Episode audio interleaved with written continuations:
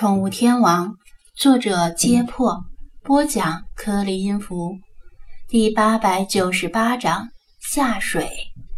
张子安并不是随意敷衍，他真的只买了一件救生衣，而且是按照自己的体型购买的。蒋菲菲穿不上，出海非同儿戏，即使只是在岸边附近游荡，也必须要做好万全的准备。海上公安和渔政人员只要在船上，都会穿着救生衣，而且他们的船比这艘充气艇要好得多。救生圈可以通用，但救生衣不行。水性再好，也不能疏忽大意，毕竟淹死的都是会游泳的。那好吧，蒋菲菲虽然觉得遗憾。但毕竟张子安没有把话说死，以后也许真的有机会。不论如何，今天晚上回宿舍以后，先网购一件救生衣再说。王乾和李坤拍胸膛保证道：“师尊，我们跟您去吧。虽然我们没有救生衣，但我们俩从小在海边长大，精通水性，绰号‘浪里一条’和‘浪里二条’。”我他妈的还是浪里红中呢！张子安吐槽道：“老老实实的看店，都跑去海边，谁来照顾生意？”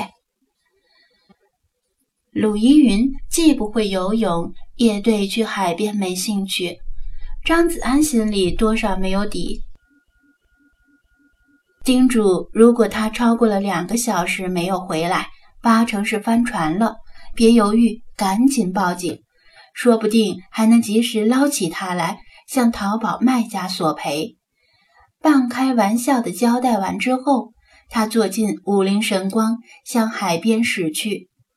不一会儿，他把车停在平时停的老地方，尽量离海边近一些，费力地把装着充气艇的大箱子从车厢里抱下来。由于今天天气不好，而且是工作日。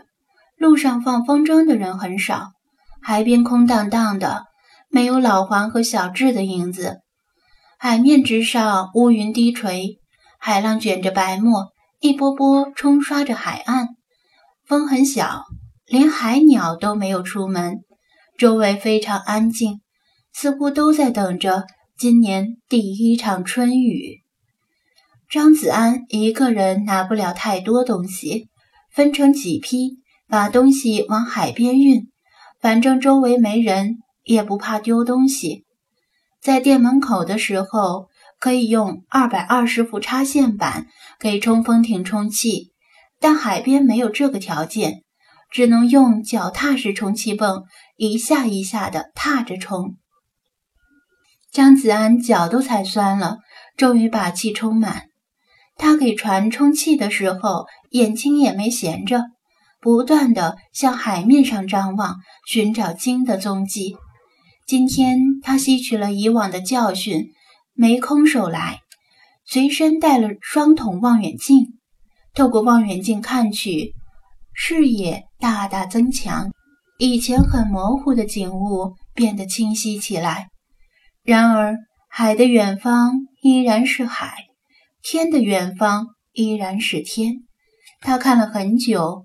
海面上波平浪静，什么也没有。他心里微微有些失望，尽管他知道在海边能恰好遇到鲸的可能性本来就低。最近他每天都来海边报道，但也只有两次遇到了鲸，一次是小须鲸，一次是巨鲸。鲸是动物，不是树，是游动范围很大的海洋动物。而且大部分鲸类是群居动物，需要觅食，需要社交，不可能一直待在同一片海边等着它过来。毕竟彼此也没约好。冲锋艇充气完毕，他将附带的应用之物，比如电动马达和船桨，全都安置于船体正确的位置，将蓄电池与马达连接。检查电量是满的，状态是绿灯。现在一切准备完毕，只要把船推下水，随时可以出发。虽然没有发现鲸的踪迹，但还是要下海试航。一是检查充气船的性能，二是熟悉操作。充气船附带的蓄电池是满电状态，说明书上写着全速行驶能提供三小时续航时间，但这显然是理想状态加吹牛逼状态。谁要真信了，估计会被晾在海上回不来。实际使用中估计最多两个半小时。因为是试航，所以他不打算离岸太远。尽量保持能用望远镜看到海岸的距离，这样万一出事还可以试着游回去。他没有急于下水，而是坐在船上，冷静地想了几分钟，想想有没有什么遗漏的地方。又给王乾他们发了条信息，告诉他们自己大概的位置，强调说，万一两个小时没音信，马上报警。发完信息之后，他把手机装进防水袋。估计王乾他们也是很懵，不就是坐船在海边兜风吗？用得着这么紧张？但他们并不知道，他是在盘算着开船靠近一头巨鲸的危险念头。好了，出发！他自言自语地给自己鼓励。弯腰把船推下水，自己也跳进船里，动作相当笨拙，在船里摔了个四脚朝天。好在没人看见。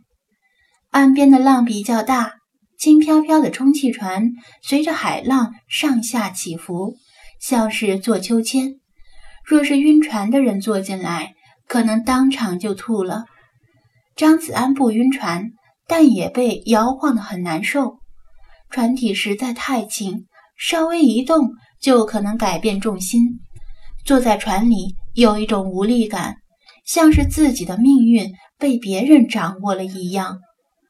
他心里更加没底儿：这船真的能在海上行驶吗？确定不是一具活动的棺材。这艘充气艇并非最小号的单人艇，大约三米长。能坐四至六个人，空间还是比较宽裕的。头顶上还支着一个遮阳棚，不过今天没有太阳可遮。他从船底爬起来，坐到后排的中间位置，分辨了一下方向，用船桨撑住水面下的沙滩，把船往深水区推。水太浅的地方不能启动马达，否则。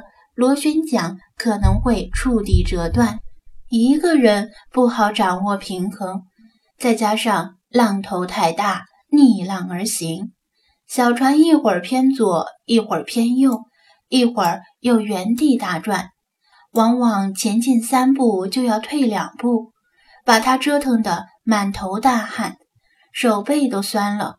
这倒并不是他弱。